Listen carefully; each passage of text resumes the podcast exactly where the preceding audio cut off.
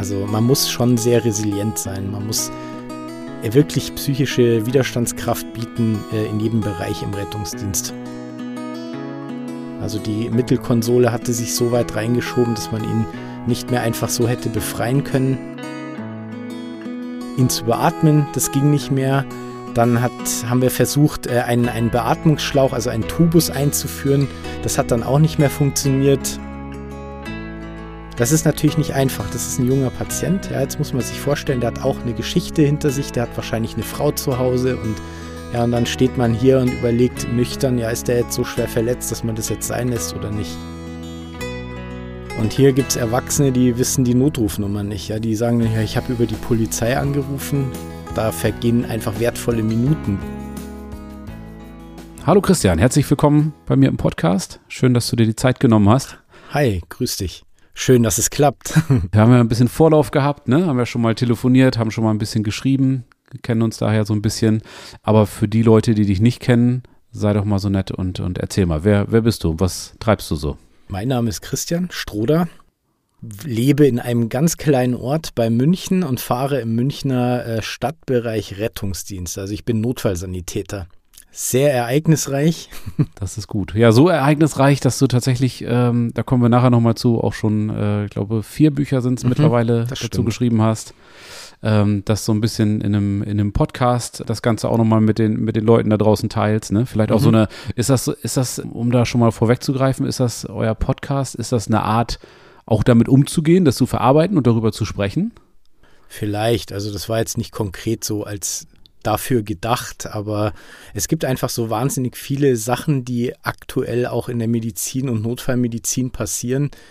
Ja, und dass wir uns einfach gedacht haben, wir setzen uns einfach mal so ein bisschen auch öffentlich damit auseinander und thematisieren zum Beispiel auch so Sachen wie Erste Hilfe, ja, dass wir versuchen, Leute zu motivieren, dass die auch mal wieder einen Kurs machen, ja, weil einfach der Zeitfaktor und so, ja, der Rettungsdienst verliert einfach oft den Kampf gegen die Zeit des Rennen, weil einfach vor Ort am Patienten nichts passiert. Und ja, da versuchen wir halt so ein bisschen eine Lücke zu schließen. Und ja, Karina hat jetzt gerade eine Blickwinkelreihe veröffentlicht, ähm, um einfach so ein bisschen Empathie zu vermitteln. Sie hat da Videos generiert aus Sicht des Patienten, wie der Patient sich während eines Einsatzes fühlt. Und ja, das ist natürlich auch super toll, wenn man das, wenn man das dann mal so aus der anderen Perspektive sieht. Absolut. Und bei euch geht es dann ja im wahrsten Sinne des Wortes um, um Leben und Tod. Ne? Und da muss ich mir selbst auch so ganz selbstkritisch sagen, äh, bei uns im Unternehmen kriegen dann immer wieder Kollegen, äh, weil es halt vorgeschrieben ist, äh, zum Glück und richtigerweise, so, so eine Erste-Hilfe-Schulung. Und ich denke dann jedes Mal, oh Mann, bei mir ist das, ehrlich gesagt, darf ich gar nicht sagen, aber mhm. mein Führerschein, das ist ein paar Tage her. Das wäre ganz gut, wenn ich da auch mal. Aber dann kommt wieder, ne, hätte, würde, könnte, wäre. Ja, das stimmt. Ansonsten, ich bin eigentlich ein relativ liberaler Mensch, aber das wäre so eine Geschichte, wo ich sogar sagen würde, okay, da sollte Vaterstaat vielleicht mal sagen, mhm. alle 48 Monate ne, mal, mal einen Nachmittag investieren wäre nicht die schlechteste Idee. Ne? Wir würden sogar noch einen kleinen Schritt weitergehen und würden sagen, dass das in den Schulunterricht integriert werden muss. Ja, das zeigt sich in Amerika. Ja, wenn man in Amerika ein fünfjähriges, fünfjähriges Kind fragt, wo rufst du an, wenn du Hilfe brauchst, dann kommt 911. Und hier gibt es Erwachsene, die wissen die Notrufnummer nicht. Ja, die sagen, ja, ich habe über die Polizei angerufen. Da vergehen einfach wertvolle Minuten, bis der Rettungswagen ausrückt. Und das müsste irgendwie behoben werden. Das ist dann bei einem gebrochenen Bein vielleicht ähm, mhm. ja, unangenehm. Bei einem Herzinfarkt, Schlaganfall, Embolie, was auch immer, wird es dann, ja. Da kann das schon Fall anders aussehen, ja. Definitiv. Ei, ei, ei. Wie, wie bist du denn eigentlich dazu gekommen, Notfallsanitäter zu werden? Also was, was, was ist so ein Notfallsanitäter? Ich glaube, du hast noch eine Ausbildung davor. Ne? Was, äh, wie würdest du den Beruf selbst beschreiben und wie bist du dazu gekommen? Es hat sich ja wahnsinnig viel getan. Also man muss dazu sagen, den Notfallsanitäter an sich, den gibt es noch nicht so lange. Der Beruf trat am 01.01.2014 erst in Kraft. Nach langem mhm. Kampf und langer Diskussion hat man den Rettungsdienst so einfach noch weiter professionalisiert und vorher war es der Rettungsassistent. Ja, da gab es Irgendwann hat man sich gedacht, okay, wir brauchen jetzt irgendwie ein professionelles Berufsbild. Dann hat man äh, in einer Nacht- und Nebelaktion den Rettungsassistenten generiert. Und ja. da hat man dann eine zweijährige Ausbildung durchlaufen und danach ist man, ja, saß man dann als Beifahrer auf einem Rettungswagen. Mhm. Und 2014 hat sich das geändert. Es wurde ein komplett neues Gesetz geschaffen mit neuen Kompetenzen, mit neuen Einsatzbereichen etc. Und jetzt ist der Rettungsdienst eigentlich dort, wo ich eigentlich immer wollte, dass er sein sollte. Okay hätten sie dich mal gleich gefragt. Ja gut, aber das ist natürlich auch der, der falsche Platz für Experimente, ne, sowas. Also wenn man da nicht an der Stelle irgendwo äh, relativ konsequent ist, wo, wo denn sonst, ne? Ja, Und was ist da der Unterschied? Ist, gibt's da nochmal, ist das dann nochmal eine, eine weitere Ausbildung, die man auf den Assistenten draufsetzt oder wie darf ich mir das vorstellen? Also das erste war ja so eine zweijährige Ausbildung und jetzt gibt es die dreijährige Vollzeitausbildung und wir, die wir früher schon Rettungsassistenten waren, die haben sich quasi ein bisschen Ausbildungszeit sparen können und haben dann so einen verkürzten Lehrgang gemacht. Das darf man eigentlich auch gar nicht laut sagen. Zwei Wochen hat der Lehrgang gedauert, aber ich meine, hier spielt natürlich auch die Einsatzdauer und die Einsatzzeit eine große, große Rolle. Ja, also wenn ich jetzt, Klar. ich mache den Job jetzt insgesamt seit fast 30 Jahren und natürlich tue ich mir da ein bisschen leichter damit, dass ich jetzt so eine Ergänzungsprüfung ablegen kann und mir das auch aneignen kann, was da gefordert wird. Ja, vollkommen nachvollziehbar. Also man muss natürlich auch äh, sagen, das ist nicht ganz ungefährlich, ja, denn als Rettungsassistent hatten wir eine ganz andere Arbeitsweise als als Notfallsanitäter. Du hast einen wesentlich okay. größeren Verantwortungsbereich, du hast einen sehr viel größeren Handlungskorridor und dadurch ist die, ähm, ja, die Fehlerquellen steigen halt auch, ja, die sogenannten Fixierungsfehler. Ich bin da mal zu einem Patienten gekommen, der hatte ja, ein dick geschwollenes Gesicht, sage ich jetzt mal. Und das war so, ja, als Rettungsassistent hast du dich einfach ab und zu schon eher mal auf deine Blickdiagnosen verlassen. Und dann habe ich mir in dem Moment gedacht, okay, das ist irgendwie eine allergische Reaktion, eine ziemlich schlimme. Und der Patient hat dann auch gesagt, ja, er hat da irgendwas nicht vertragen wahrscheinlich und keine Ahnung. Er hat sich gerade erschrocken, als er in den Spiegel geguckt hat. Und jetzt hat er auch noch so Atemprobleme. Und ja, und für mich hat das alles absolut super zusammengepasst. Und ich habe den Patienten dann nicht weiter befragt und auch nicht weiter untersucht, sondern habe dann eben mein Schema abgezogen. Da gibt es dann eine ganze Reihe an Medikamenten, die man anwenden kann, um das besser zu machen. Ja, und der Patient ist aber nicht besser geworden. Ich habe mir dann gedacht, was ist denn hier los? Was ist denn hier los? Der müsste doch irgendwie auf diese Medikamente reagieren, die er gerade bekommen hat. Ja, hätte ich diese Schemata angewendet, die man als Notfallsanitäter halt einfach anwenden muss, bevor man einen Patienten medikamentös behandelt, dann hätte ich erstens festgestellt, dass das keine normale Schwellung ist, sondern Luft im Gewebe. Und dass der Patient, hätte ich ihn befragt, was ihm denn so passiert ist die letzten paar Wochen, hätte er mir nämlich erklärt, dass er vor drei Wochen von der Leiter gestürzt ist und mit dem linken Rippenbogen auf die Leiter ja, und da hatte sich dann vermutlich eine Rippe gebrochen, die sich dann ins Lungengewebe äh, gebohrt hat und eben dieses Problem mit der Luft im Gewebe verursacht hat. Das heißt, er hatte also ganz was anderes und ich war völlig auf dem Holzweg. Ja. Ja, und ja, gut, das kann man ja so auch nicht herleiten. Wenn da einfach jemand sagt, ich habe äh, in den Spiegel geguckt und die, mein Gesicht war auf einmal geschwollen, ja, woher sollst du das wissen? Ne? Ja, aber ähm, das, genau darum geht es ja eben bei Anwendung dieser ganzen Schemata. Also die Notfallsanitäter jetzt werden ja sehr algorithmenbasiert trainiert und wenn man sich jetzt wirklich konsequent an alles hält, dann würde dieser Fehler nicht passiert sein. Ja, ich habe halt noch so ein bisschen, bin da in meine Denke als Rettungsassistent zurückgefallen, habe mir gedacht, oh ja, klar, zack, und schon war ich drin im Fixierungsfehler. Und das ist halt ein bisschen, der, die Ansprüche sind einfach gestiegen. Okay. Und ähm, den Rettungsassistenten gibt es aber weiterhin? Das ist, also man kann beides machen oder wurde der Rettungsassistent durch den Notfallsanitäter ersetzt? Man, also natürlich geht die Berufsausbildung nicht verloren, man ist natürlich weiterhin Rettungsassistent, aber man wird zukünftig, in Bayern ist es glaube ich ab 1.1.24 kann man nicht mehr als Beifahrer eingesetzt werden. Also man kann dann nur noch fahren oder irgendwelche anderen äh, Bereiche bedienen aber nicht mehr beifahren und dementsprechend nicht mehr verantwortlich Patienten betreuen. Okay. Gut, aber für mich als potenziellen äh, ja, Kunden hätte ich jetzt fast gesagt, äh, Patienten, was wir alle sind irgendwie, ist das natürlich ja. ein Vorteil, weil wir da irgendwo, mhm. da weil das Niveau gestiegen ist, ne? Weil ich äh, davon ausgehen ja. kann, dass die Leute, die da, die da kommen, um mir zu helfen, mal besser ausgebildet sind und nochmal besser, ja, besser arbeiten. Definitiv. Können. Also man hat, wie gesagt, viel mehr Möglichkeiten, die man jetzt äh, machen kann, die man jetzt nutzen kann und der Patient hat so eine deutlich bessere Möglichkeit, einfach das zu bekommen, was er sofort braucht. Ja, wenn ich mir ja. vorstelle, wer, damals hat jemand Schmerzen gehabt, Nierenkoliken, Dann haben wir gesagt, ja, wir können jetzt mal einen venösen Zugang legen, aber geben können wir Ihnen das leider noch nicht. Das darf nur der Arzt. Ja, und dann haben wir den nachgefordert und das hat halt 20 Minuten gedauert, bis der da war. So.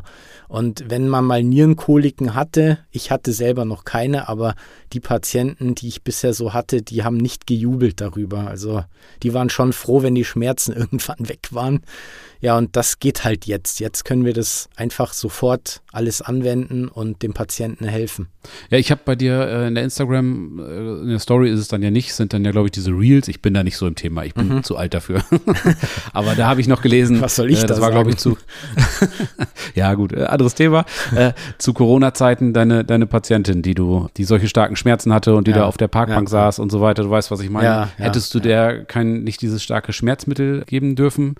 Ja, das wäre kein schöner Abend für die Dame geworden wahrscheinlich, ne? Oder genau. unnötig, genau. hätte sich unnötig lange gequält damit. Ne? Das war ja zu Corona-Zeiten, wo Krankenhausaufnahmen durch die begrenzten Kapazitäten sowieso sehr, sehr schwierig waren. Also da haben einfach wahnsinnig viele Sachen zusammengespielt. Erstens haben Leute den Berufsbereich verlassen, die haben einfach gekündigt. Dadurch hatten die Krankenhäuser weniger Personal, auch der Rettungsdienst.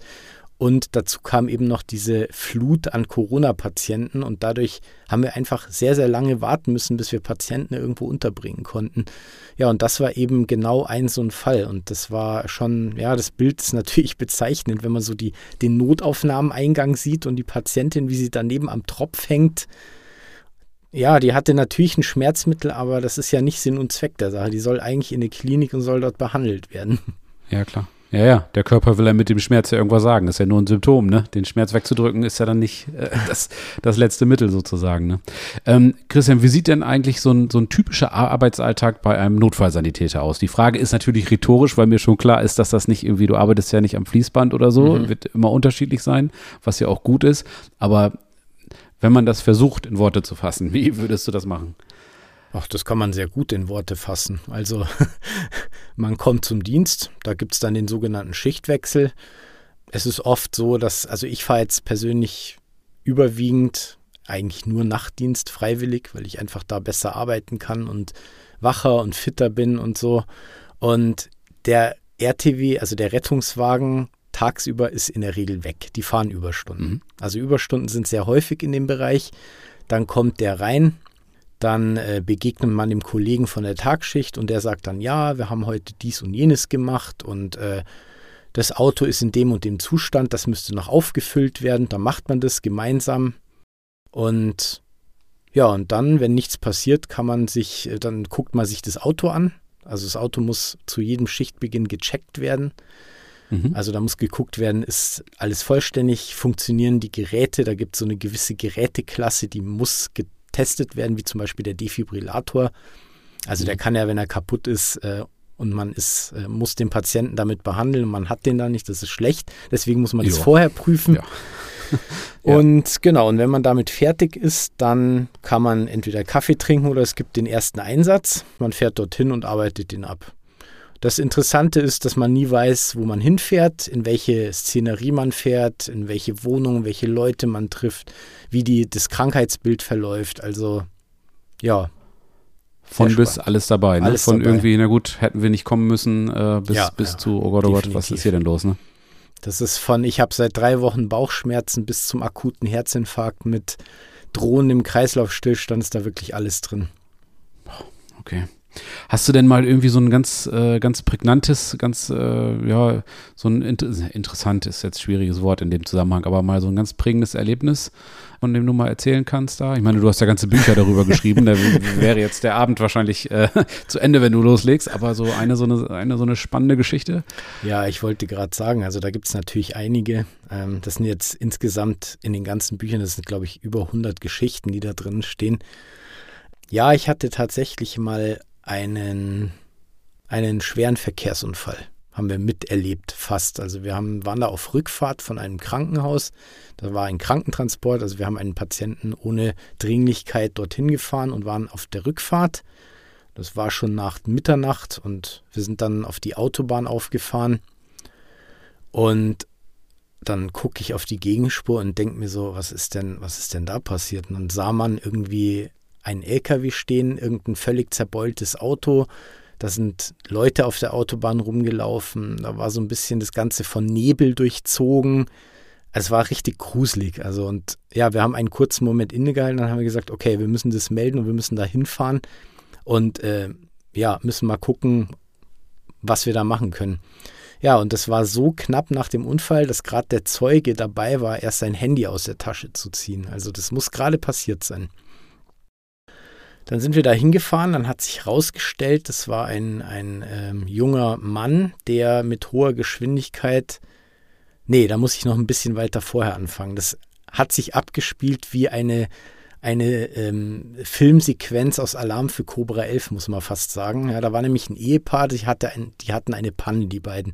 Haben dann ihr Auto ausrollen lassen und standen so ein bisschen auf der Fahrbahn noch. Ja, dann sind die ausgestiegen, wollten das Auto irgendwie wegschieben und ähm, der Zeuge hat dann eben angehalten und wollte denen dann helfen. Ja, und dann kam halt von hinten ein Sattelschlepper und äh, ja, hat das irgendwie zu spät gesehen und ist dann nach links ausgewichen auf die Mittelspur. Ja, und von hinten kam halt mit relativ hoher Geschwindigkeit der junge Mann angefahren. Oh, verdammt. Und der ist dann hinten in den LKW reingefahren. Also, wenn man sich das jetzt überlegt, so im Sekundenbereich hat sich das alles abgespielt. Ja, und dann kam die ganze Szene zum Erliegen. Wir sind dann dort eingetroffen. Dann war der Patient in seinem Auto, war eingeklemmt also die Mittelkonsole hatte sich so weit reingeschoben, dass man ihn nicht mehr einfach so hätte befreien können. Und ja, da war schon Handlungsdruck da. Ja, man hat gesehen, der war schwer verletzt im Gesichtsbereich. Der hat dann auch, der hat dann auch gesagt, ja, irgendwie, ich, ich kriege irgendwie immer schlechter Luft. Der war anfänglich noch ansprechbar. Und wir haben dann angefangen nachzufordern, haben äh, angefangen, ihn zu versorgen, immobilisieren, also Halskrause, alles, alles zu machen, was, was wir in dem Moment zur Verfügung hatten. Dann kam die Feuerwehr, dann haben wir gesagt, okay, das ist zeitkritisch, wir müssen wirklich gucken, dass wir den hier rauskriegen.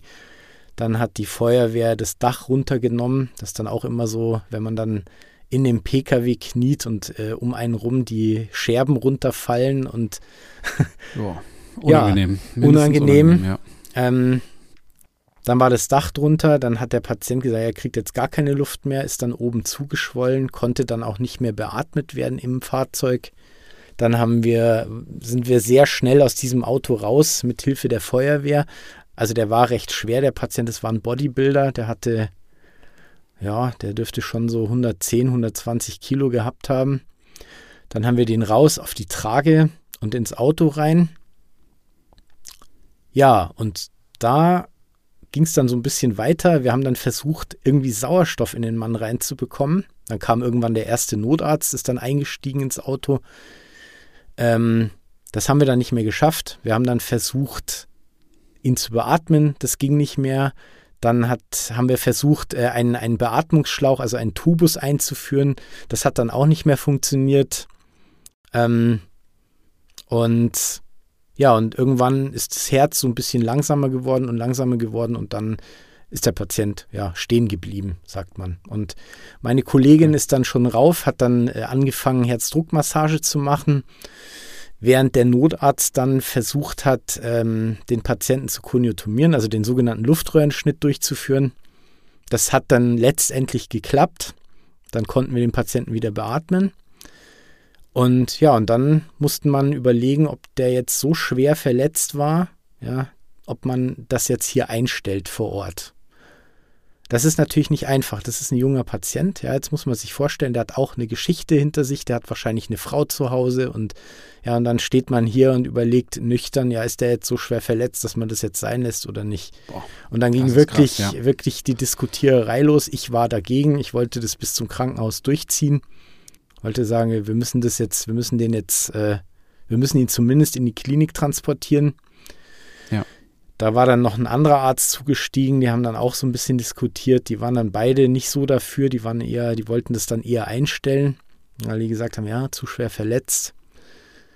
Und dann sagt der Notarzt irgendwann, okay, wir hören jetzt auf. Also Kollegin auf dem Patienten, Herzdruckmassage, Notarzt sagt, okay, wir hören jetzt auf.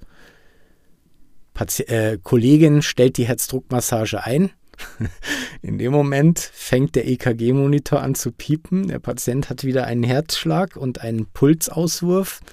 Und dann gucke ich den Notarzt an und sage, ich glaube, der Patient hat dir die Entscheidung gerade abgenommen. Hm, wir fahren. Ja, und dann sind wir mit Pauken und Trompeten in den nächsten Schockraum gefahren. Also Schockraum ist so eine Einrichtung, wo viele Fachdienste zusammenkommen, um dem Patienten schnellstmöglichst einer kompletten Diagnose zuzuführen, damit man einfach genau ja. sieht, was da los ist. Ja. Ja, das war sehr einschneidend, sehr prägend. Das endet aber leider noch nicht. Ja, die Geschichte endet leider noch nicht. Das muss ich jetzt auch dazu sagen. Der Patient ist dann gestorben.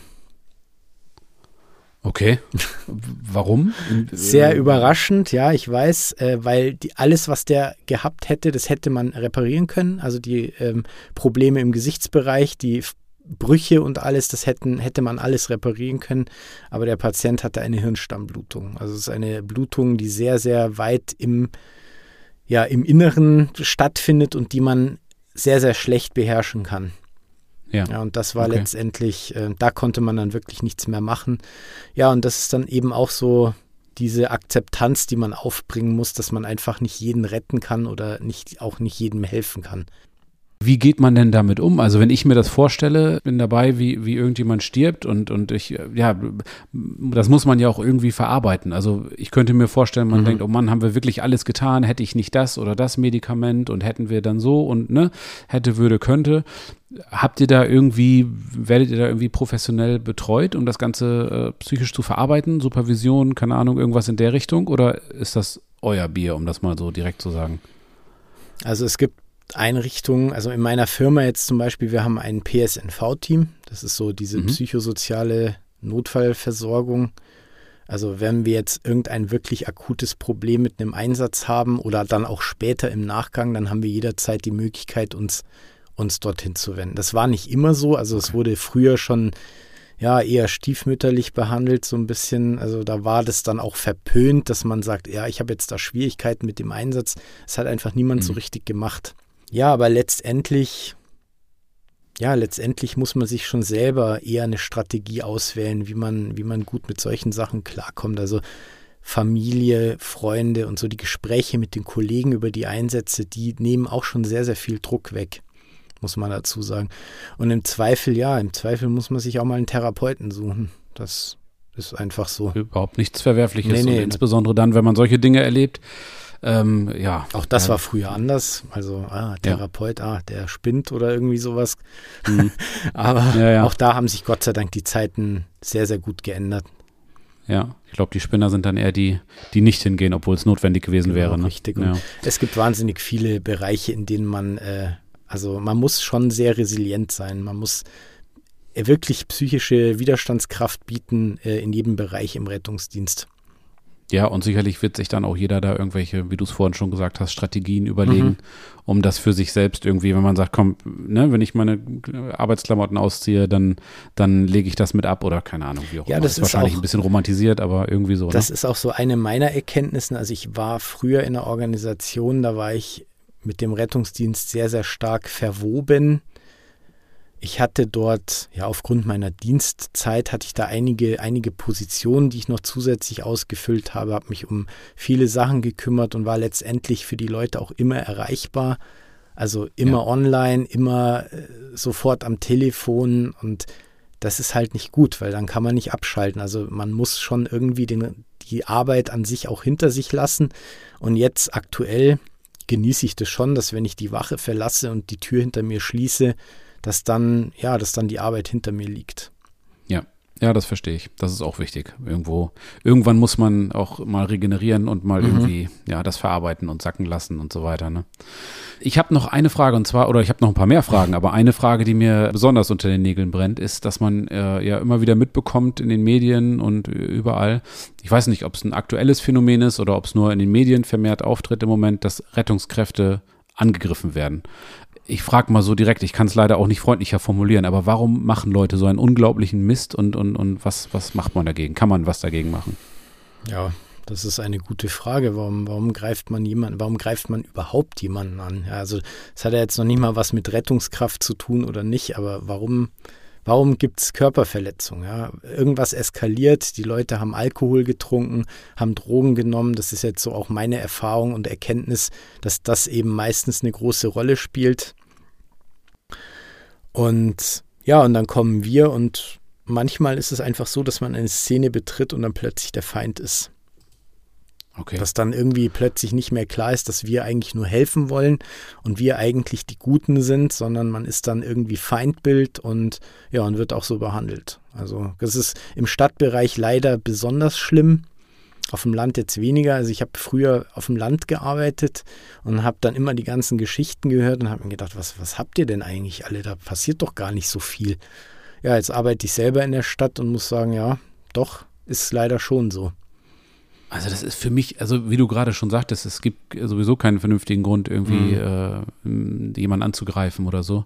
Aber insbesondere jemanden, der da ist, um zu helfen und, ja. und ähm, da, ich habe das in dieser in Silvester gesehen, da irgendwie teilweise äh, Feuerlöscher in die Scheiben geschmissen. Ja, ja. Und aber das ist ja auch kein Silvesterphänomen, sondern allgemein. Mhm. Also es gibt ja Dinge, ich meine, eine Bank zu überfallen ist nicht in Ordnung, aber ich kann, es ist nicht richtig, aber ich kann nachvollziehen, warum jemand sowas mhm. macht. Ja? ja? Aber sowas ist ja so dämlich, ähm, so, so daneben und so asozial, das kann ich leider nicht freundlicher formulieren.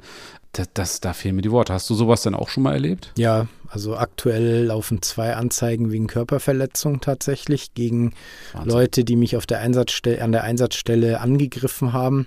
Ich meine, es ist mir jetzt so nicht viel passiert, aber äh, allein die Tatsache, dass es so ist. Also ich finde schon, ja. dass es bestraft werden muss. Und zwar so, so hart es geht. Ja, man muss hier auch Exempel statuieren. Ähm, wir müssen die Einsatzstelle betreten. Ich kann mich nicht hinstellen, kann sagen, ja, ich warte jetzt mal, mal gucken. Ja, ich kann auch nicht auf jeden Einsatz in die, im Stadtbereich die, einen Streifenwagen anfordern. Da würden die Kollegen auch irgendwann sagen, also das geht jetzt so nicht weiter. Ja, wir müssen die Szene betreten und müssen uns den Patienten angucken. Ja, man hat dort selber auch so ein bisschen noch die Möglichkeit zu deeskalieren natürlich. Aber das, ja, es funktioniert halt nicht immer. Ja, das, und dann plötzlich springt der Patient auf und versucht nach einem zu hauen und zu treten. Und manchmal trifft er einen auch und ja, dann ja. hat man halt, dann hat man den Ärger am Hals. Unglaublich. Ja, das glaube ich. Und, und ähm, insbesondere dann, wenn dann auch noch Alkohol und Drogen und mhm. solche Sachen im Spiel sind, wie du schon sagtest, dann handeln die Leute auch nicht mehr rational. Also dann brauchst du da auch nicht irgendwie irgendwas erklären Nein. oder irgendwie anderweitig, sondern dann kannst du einfach gucken, dass du da nicht selbst noch was abbekommst und das Beste aus der Situation machen sozusagen. Ne? da kann man nur die Einsatzszenerie verlassen. Also ich würde da auch nichts, ich würde nichts riskieren. Also sobald ein Patient die Tendenz zeigt, dass er Aggressionen gegen uns äh, ausüben könnte, würde ich sofort die Einsatzstelle verlassen und würde mir eine Streife nachfordern. Ja. Es geht halt nicht immer so einfach, weil das passiert ja auch sehr schnell. Da macht irgendwas. Klick im Kopf und schon hat man den am Hals. Ja, und dann ist es einfach zu spät dafür. Ja, und du weißt ja auch nicht, was da noch passiert, ne? Mhm. Zieht er irgendwie ein Messer oder ja, keine genau, Ahnung, richtig. irgendwelche anderen ja, wilden ja. Sachen. Da geht dann der Selbstschutz definitiv vor. Ne? Das darf nicht passieren, dass jemand, weil er jemandem helfen möchte oder muss, weil er das als Hauptberuf macht oder auch ehrenamtlich, dass der irgendeine Form von Schaden davon trägt. Das darf auf keinen Fall passieren und hier ist die Politik auch gefordert, äh, die, die Strafbarkeitsgrenzen bis nach oben hinaus zu nutzen bin ich vollkommen bei dir. Und was denkst du, wie viele Leute, also gar nicht als Frage, sondern so als Feststellung, wie viele junge Menschen sagen, naja, Rettungsdienst könnte ich mir schon vorstellen, aber ich habe ja mal einen Bericht gesehen, die werden regelmäßig angegriffen und so weiter. Ich werde vielleicht doch lieber Gärtner. Also jetzt nichts gegen Gärtner, um Gottes Willen, ne, ehrbarer Beruf, aber ja. das ist dann schon bitter, ne? Gerade bei euch, wo die Leute so fehlen im Gesundheitsbereich, das ist, ähm, ja, das ist nicht schön. Ja, das ist richtig, das stimmt. Hast du denn sonst irgendwie Veränderungen in, in dem Dienst, äh, im Rettungsdienst? So, ich meine, du machst das ja schon ein paar mhm. Tage, äh, die Technik geht da weiter, aber auch ansonsten hast du da irgendwelche Veränderungen und Entwicklungen irgendwie festgestellt, so? Vielleicht auch mal so, ich weiß nicht mal, ein oder zwei Jahrzehnte zurückgeblickt? Mhm. Ich habe angefangen zu einem Zeitpunkt, da war der, die Einführung des Rettungsassistenten noch nicht so lange her. Also ich mache das jetzt seit 1994. Ja. Und da weiß ich noch, dass wir in unserem Rettungsdienstbereich gerade die sogenannte Frühdefibrillation eingeführt haben. Und bis dahin war einfach erbitterter Widerstand der Ärzteschaft dagegen, dass Nichtärzte derartig invasive Maßnahmen ergreifen. Aber es war damals schon klar, es gibt nur diese eine Möglichkeit. Wenn jemand einen Herz-Kreislauf-Stillstand hat und Kammerflimmern, dann muss man den defibrillieren. Und ja, und wir haben das halt dann so eine der ersten Kreisverbände in Deutschland, die das dann eben so bekommen hatten und das dann selber auch durchführen durften. Und das ging dann immer weiter. Also man, es wurde, wurden dann schon invasive Maßnahmen toleriert. Dann wurde toleriert, dass man jetzt zum Beispiel auch mal selber einen Zugang legt, um im Rahmen eines Schlaganfalls dann vielleicht gleich die schnelle Weiterbehandlung zu ermöglichen und so. Und das war aber nicht selbstverständlich, denn es gab andere Bereiche, da wurden die Leute ja abgemahnt dafür, wenn sie irgendwelche invasiven Maßnahmen ohne Ärzte ergriffen hatten. Unglaublich. Und dann gab es halt immer mehr, immer bessere Ausbildungen. Ähm, man hat sich immer mehr weiterqualifiziert und auch das Qualitätsdenken der Bevölkerung ist so gestiegen, dass man einfach irgendwann darauf reagieren musste. Ja, also ja. man kann nicht zu jedem Einsatz einen Arzt hinschicken. Das hat man mal kurzzeitig überlegt, ob man so ein arztbesetztes Erkundungsfahrzeug generieren sollte, das dann erstmal guckt, ob da jetzt ein Transport nötig ist und so. Aber ich meine, das scheitert ja schon allein an der, am Bedarf an Personal. Ja, wir haben ja jetzt schon viel zu wenig Ärzte insgesamt und wenn jetzt da noch 100 Rettungsfahrzeuge mit Ärzten besetzt sein soll, das war überhaupt nicht stemmbar. Ja, und da musste man halt einen anderen Weg gehen und man hat dann einfach, ja, man hat halt den Rettungsassistenten immer, immer weiter, immer höher qualifiziert und dann gab es aber noch diese gesetzliche Hürde, weil der stand ja immer noch nur als Assistent des Arztes im Gesetz. Und das war dann eben so die Schlussfolgerung, dass man eben nichts invasiv machen durfte, ohne einen Arzt zu involvieren. Ja, und das, es gab auch Irritationen teilweise an Einsatzstellen, dass jetzt zum Beispiel Leute dahin kamen, zum Beispiel zu einem Unfall und sich als Arzt zu erkennen gegeben haben und dann gesagt, ja, er möchte jetzt hier äh, quasi den Einsatz führen. Und das war aber überhaupt keine Fachrichtung, die jetzt irgendwie in die Notfallmedizin reinpasst. Ja? Also ich möchte jetzt auch keinem Dermatologen zu nahe treten, aber der hat halt in der Notfallmedizin nichts verloren, aus meiner Sicht. Und damals war das aber so, dass er das dann durfte und der Rettungsassistent war dem dann untergeordnet. Und das War unglaublich, dass die Ärzte sich so dagegen gewehrt haben. Ne? Ich meine, also man, die, die sind, soweit ich das mitbekomme, äh, überlastet. Man hört immer ja. viel von Überstunden und zu wenig Personal und so weiter. Dann muss man doch froh sein. Also ist es denn im Moment so, wenn ich ähm, so als absoluter Laie, wenn ich jetzt den Krankenwagen bei mir vorbeifahren sehe, dann ist es ja manchmal so, dass dann noch irgendein SUV hinterher mhm, brauchst. Genau. Das ist dann, das ist dann wahrscheinlich der Notarzt, ne? Und in dem genau. Rettungswagen sind die äh, Notfallsanitäter, so ganz, ganz grob. Genau, richtig. Also der okay. Notarzt, der hat eine deutlich höhere Alarmierungsschwelle. Also wenn jetzt der Patient wirklich in wiederbelegungspflichtig ist oder es gibt einen gefährdeten Atemweg oder so, man geht davon aus, dass wirklich eine akute Lebensgefahr entstehen könnte, dann wird der alarmiert. Ja, ja und das ist genau okay. auch der Bereich, wofür ich den Notarzt brauche. Ja, ich brauche den wenn ich nicht mehr weiterkomme, wenn ich viele Hände brauche, wenn ich Expertise brauche. Und dahingehend haben wir in Deutschland einfach eins der besten Rettungsdienstsysteme, die es gibt. Ja, wir haben super ausgebildete Notfallsanitäter, die einen großen Handlungskorridor haben und wir haben dann die Notärzte, die man einfach nachfordern kann, ja, wenn man sie braucht. Und das, egal wo ich hingucke, da gibt es eigentlich ja keinen vergleichbaren Bereich so richtig. Das ist doch eine, eine gute Sache. Was mich interessieren würde, wenn du mit jemandem sprichst und der sagt, Mensch, was du da machst, das ist ja mega interessant und ich möchte auch unbedingt Notfallsanitäter werden.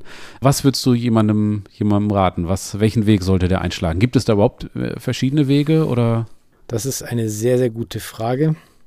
Also ich habe äh, mir schon überlegt, wenn jetzt diese Frage kommt, was würde ich denn jetzt darauf antworten? Das kann ich im Moment eigentlich gar nicht so richtig sagen. Ja, der Job an sich, wenn man den Kern dieser Arbeit betrachtet, ist es für mich einer der besten Jobs, die man machen kann. Einer der interessantesten, ja. vielseitigsten. Man ist immer unterwegs, man äh, lernt viele Menschen kennen, man guckt in irgendwelche Nischen rein. Ja, man steht so ein bisschen am Abgrund der Gesellschaft. Wenn man sich jetzt allerdings die Randbedingungen anguckt, Verantwortungsbereiche steigen, Qualitätsanforderungen steigen, die Anzahl der Bagatelleinsätze, gegen die die Politik nichts unternimmt, Dann äh, fungiert der Rettungsdienst jetzt mittlerweile relativ oft als Hausarztersatz. Ja, der Hausarzt ähm, sagt, ja, nee, da rufen Sie den KVB. Der KVB sagt dann, ja, da muss ein Rettungswagen hin. Dann kommt man hin, stellt fest, der Patient hat seit vier Wochen Bauchschmerzen oder sowas. Und ja, so dreht man sich so ein bisschen im Kreis. Dann auch die, also die Bezahlung im Verhältnis zum Verantwortungsbereich die Verantwortung ist erheblich gestiegen, die Bezahlung natürlich nicht, so wie eigentlich überall, kann man sagen, aber in dem Bereich ist es halt besonders ärgerlich, ja. Ja, wenn man überlegt, welche Verantwortung ihr habt und wie vielen, also du hast ja wahrscheinlich, du wirst nicht mitgezählt haben, aber wahrscheinlich vielen, vielen, vielen Menschen schon das Leben gerettet haben. Ja, ja und dass man das dann erwähnen stimmt. muss, dass die Bezahlung eigentlich nicht passt, ja. ist ja, also freundlich formuliert, armselig, ne? Ja, definitiv. Und dadurch, dass das einfach noch nicht ja, also es gibt noch viele aus dem ärztlichen Bereich, die sich einfach dagegen wehren. Also wir haben ein Gremium, das nennt sich ärztlicher Leiter Rettungsdienst. Das ist so der, der so ein bisschen für die Qualitätssicherung der, des Rettungsdienstes verantwortlich ist und auch für die Steuerung. Und mhm. ja, da gibt es jetzt schon immer mal noch Widerstände, ja, wenn es um die Kompetenzen der Notfallsanitäter geht. Und das setzt einem natürlich zusätzlich zu, wenn man dann ja. Gesetzlich erlaubte Maßnahme durchgeführt hat, aber dann sich dafür rechtfertigen muss, warum man jetzt keinen Notarzt nachgefordert hat. Was aus meiner Sicht überhaupt keinen Sinn macht. Ich meine, der muss nicht ausrücken, wenn ich eine Infusion an den Patienten hänge. Das ist einfach so. Es gibt einfach Bereiche, da wird es so gehandhabt und das ist für mich nicht nachvollziehbar.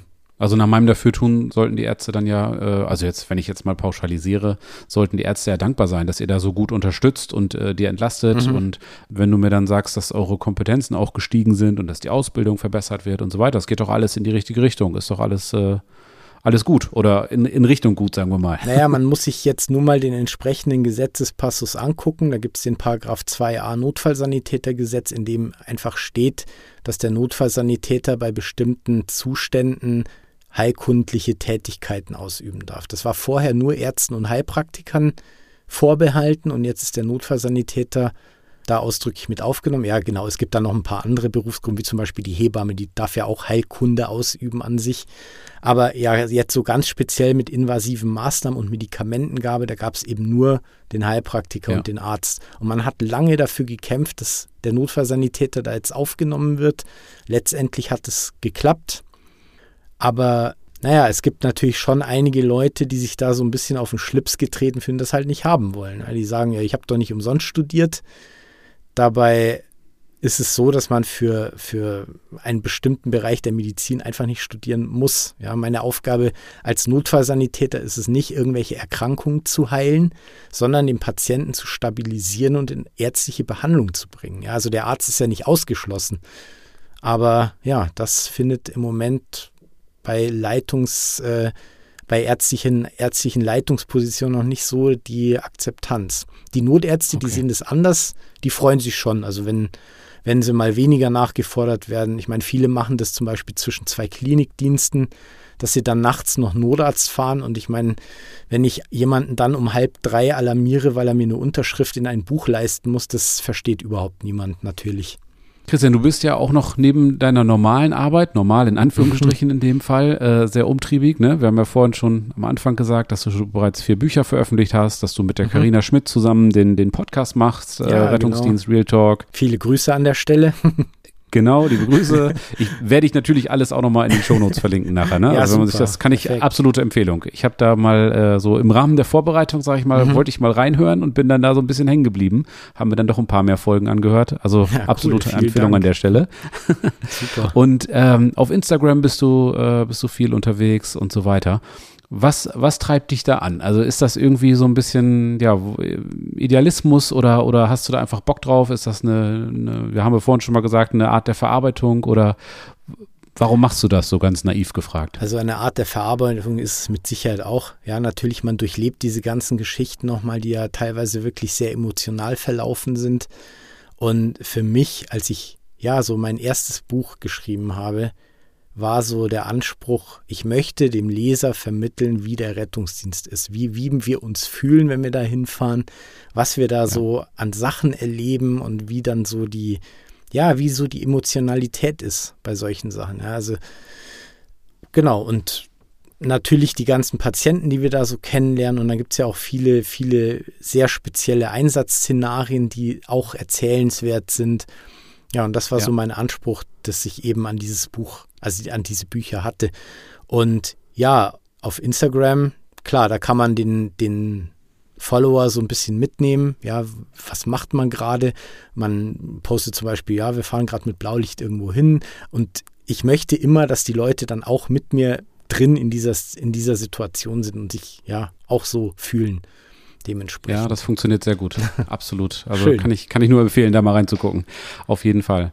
Gut, ja, Christian, dann sind wir eigentlich auch schon äh, soweit durch. Hast du uns einen ganz tollen Einblick gegeben. Vielen, vielen Dank für deine Zeit und vielen, vielen Dank dafür, dass du uns äh, den, den Beruf ein bisschen näher gebracht hast.